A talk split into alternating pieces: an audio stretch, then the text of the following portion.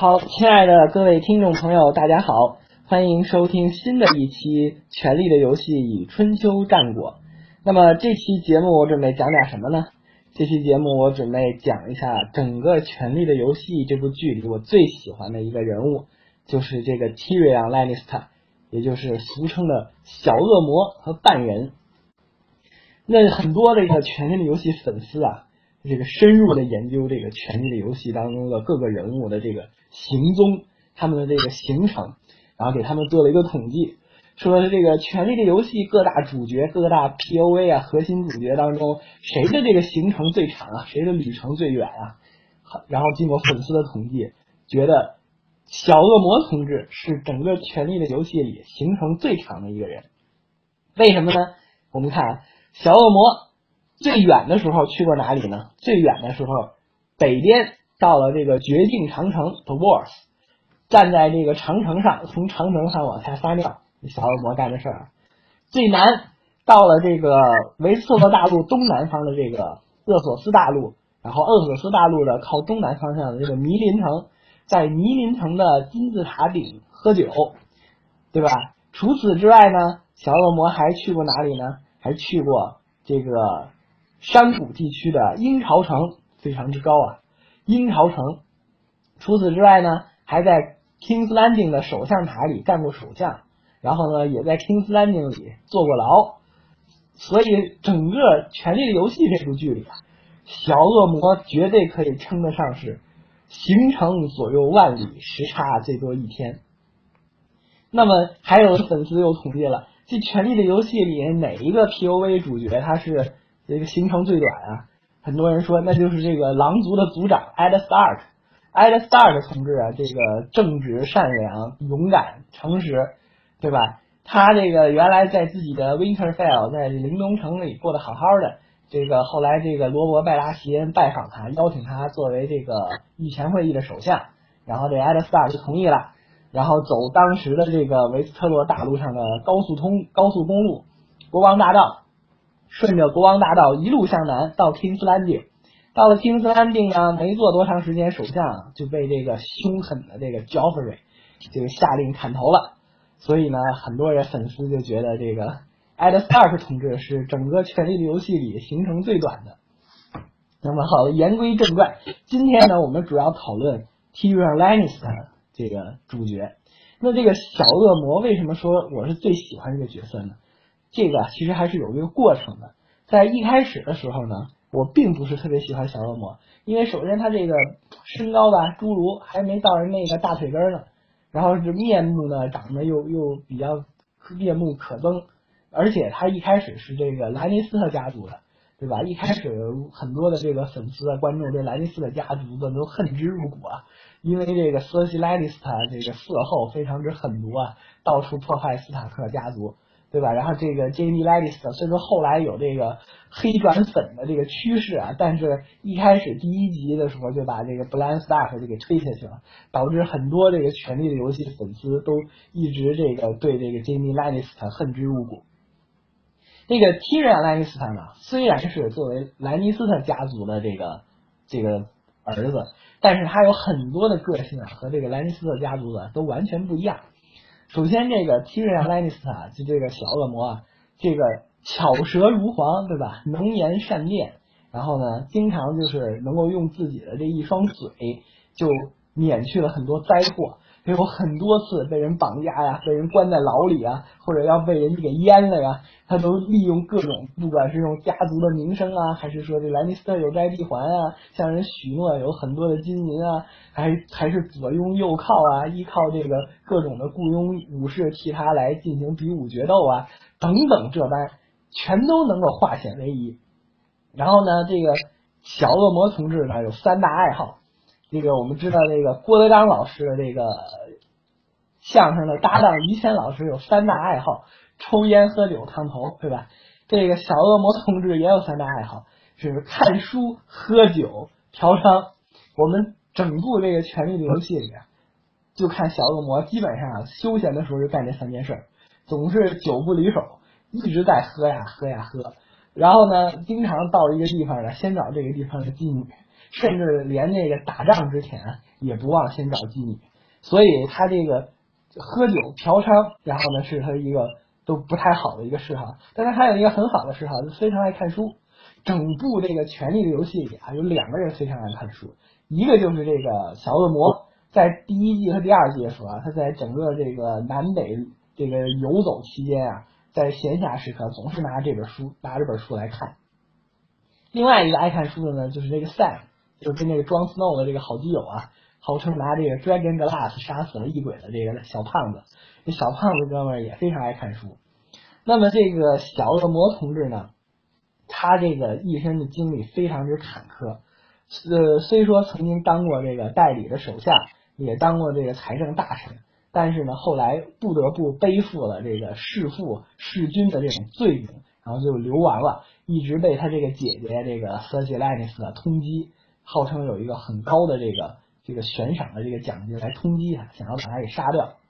呃，除此之外呢，那个小恶魔同志的这个爱情呢，也非常非常的悲惨。他这个整个这个一生啊，可以说有两段正式的婚姻，还有一段这个刻骨铭心的爱情。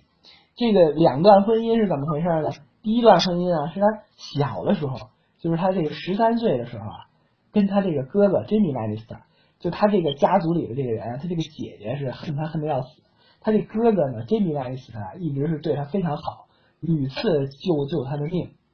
所以呢，他从小跟他哥哥关系就比较好。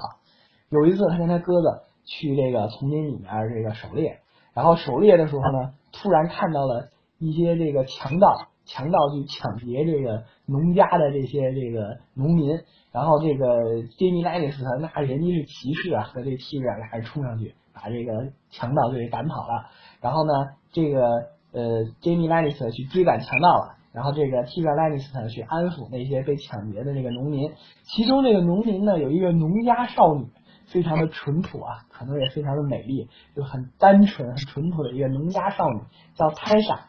然后这个泰莎呢，由于这个小恶魔和他的哥哥对他们整个这一家有救命之恩啊，然后这个泰莎呢，就跟这个小恶魔在一起发生了感情，然后呢，也发生了那个对吧，云雨之事。发生完以后呢，小恶魔发现自己又爱上他了，初恋啊，当时十三岁啊，初恋的年龄，也是这个贾宝玉当时的这个。和谈好多恋爱的年龄，然后这个小恶魔同志呢，就跟那个泰莎坠入了情网，然后偷偷花钱雇了一个这个修士给他们证婚，等于他俩私底下就结婚了。这个就是小恶魔第一段婚姻。可是呢，这第一段婚姻好景不长，仅仅过了几周。然后这个事儿就被他老爸知道了。Tyrannus，Tyrannus 可是一个这个不苟言笑的、非常冷酷的一个领主。他这个一直以自己的家族利益为自己生命的第一要务，像这种任何有损自己家族利益的事情都不可能发生。这个 Tyrion Lannister 虽说是个侏儒，但是他也是这个 Lannister 家族的一个成员，所以他老爹呢肯定希望这个。呃，小恶魔将来能够在政治上面联姻啊，为莱尼斯特家族获取更大的利益。比如说，他后来逼着他跟这个三萨斯塔克结婚，也就是为了这个目的。那么，这个当时这个凯文莱尼斯特知道这个小恶魔找了这个农家少女泰莎以后呢，就命令这个杰米莱尼斯特撒谎，告诉这个这个小恶魔说，这个女的其实是个妓女，是。我们这个莱尼斯特家族啊，这个 Jamie 啊，自己花钱雇的，是为了让你这个品尝到男女之事。他根本就不喜欢你，他就是个妓女，他怎么可能真心跟你相爱呢？然后为了让这个小恶魔死心，他这个老爹还派他这个整个这个莱尼斯家族的守卫啊，一个人给了这个泰莎一个金币，然后就当着这个小恶魔的面，就把他这个老婆给轮奸了。最后一个轮到小恶魔，然后这个泰文莱尼斯呢给他一个金币，说你作为莱尼斯的家族的人，你支付的价格应该比这些护卫要高。你说这个小恶魔当时是不是这个玻璃心碎一地？作为这个十三四岁的少年，好不容易品尝到了这个初恋的这个美妙的感觉，结果没过几周的时间，就看着自己心爱的老婆被一堆这个野蛮的、粗鲁的这些守卫们就给轮奸了。你说当时这个小恶魔的心里是不是这个阴影面积无比之大呀？这个就是他的第一段婚姻，非常之凄惨啊，那简直是惨透了。太虐了，这个可以可以这个拍成我们现在非常虐心的电视剧了。这个是他第一段婚姻，那么他第二段这个正式的婚姻呢，就是完全就是政治联姻了。这个他自己呢也不见得喜欢这个三 a Stark，这三 a Stark 呢更不可能看得上他。人家三 a Stark 这个心高气傲，对吧？我们知道从第一季开始，三 a Stark 一心想要嫁国王啊，那是未来想要当皇后的呀。他怎么可能看得上这小侏儒呢？他怎么可能看得上这个小恶魔？所以这个第二段婚姻呢，完全就是受制于封建家长制度，就是受制于他老爹这个 Kevin Lannister 逼迫，为了这个政治利益，然后他跟这个三傻结婚。但是结婚以后呢，由于这个小恶魔自己，你别看他又又好色又爱喝酒，什么就就恶习很多，然后经常嘴上讲点黄色的笑话，但是他自己内心深处呢，还是有这个君子之风的。他这个结婚以后呢，是。根本没有强迫这个三傻去行男女之事，并且在很多场合，当这国王焦弗瑞想要羞辱三傻的时候呢，这个小恶魔都挺身而出，为了他这个名义上的老婆呢，来替他挡箭。所以说，整个他这第二段婚姻呢，也是一个不幸的婚姻，并且也都是这种政治势力的联姻。然后更为可悲的是呢，他在这个第二次结婚的婚礼呢，也是皇家婚礼啊。你想他这个。这个小恶魔是国王的舅舅嘛？那这属于他这个皇家婚礼啊。在皇家婚礼上呢，本来是这个小恶魔要给三傻披上一个美丽的这个斗篷，本来一开始有一个小梯子、小凳子放在那，他站在凳子上才能够得着三傻的这个肩膀。可是这个焦弗瑞这个小子，这国王贼坏，他这个上去去。这个领着这个三萨，把他这个领到这个主教的面前的时候，他把人家那个放好的梯子给撤了。这样的小恶魔去去给人家那个三萨披这个披风的时候，他肯定够不着啊。最后只能让三萨自己这个这个蹲下来，这样小恶魔才把披风给披上，然后引起这个婚礼底下的观众一系列的这个就自己在那讪笑。所以这个小恶魔是受尽了屈辱。然后这个在这个第四季的时候呢。这个小恶魔也是在这个婚礼上，那在这个就是比武上，简直就是受尽了这个焦弗瑞国王的这个羞辱，让他帮焦弗瑞国王倒酒，然后焦弗瑞国王把他当做一个佣人来使唤，然后还嘲笑他、鄙视他。但是呢，这个提瑞安·兰尼斯特全都忍下来了，你小恶魔全都忍下来了，然后一直到他这个流亡到这个厄厄索斯大陆，也是历经了苦难，所以呢。这个小恶魔同志整个的这个一生的这个悲惨的经历啊，但是呢，小恶魔内心呢非常的强大。首先，他从来不自己贬低自己，也经常拿自己的这个什么身高矮这种事情来开玩笑，就经常会自我调节、自我自我开导，经常自嘲。从这个小恶魔同志不光这个自嘲，而且他还经常呢非常同情跟自己有同样经历的这个人，就比如说就是这个 Jon Snow。庄 Snow 他是一个 bastard 嘛，他是一个私生子的身份。从小的时候吃饭，人家这个 Stark 家族的人都坐在一个大桌，跟这个宾客一起吃饭。然后这个庄 Snow 只能坐旁边一个小板凳，所以这就非常的这个孤独。但是这个 Tyrion Lannister 呢，他自己是个侏儒嘛，从小也不遭他们家里人待见，所以呢，他对这个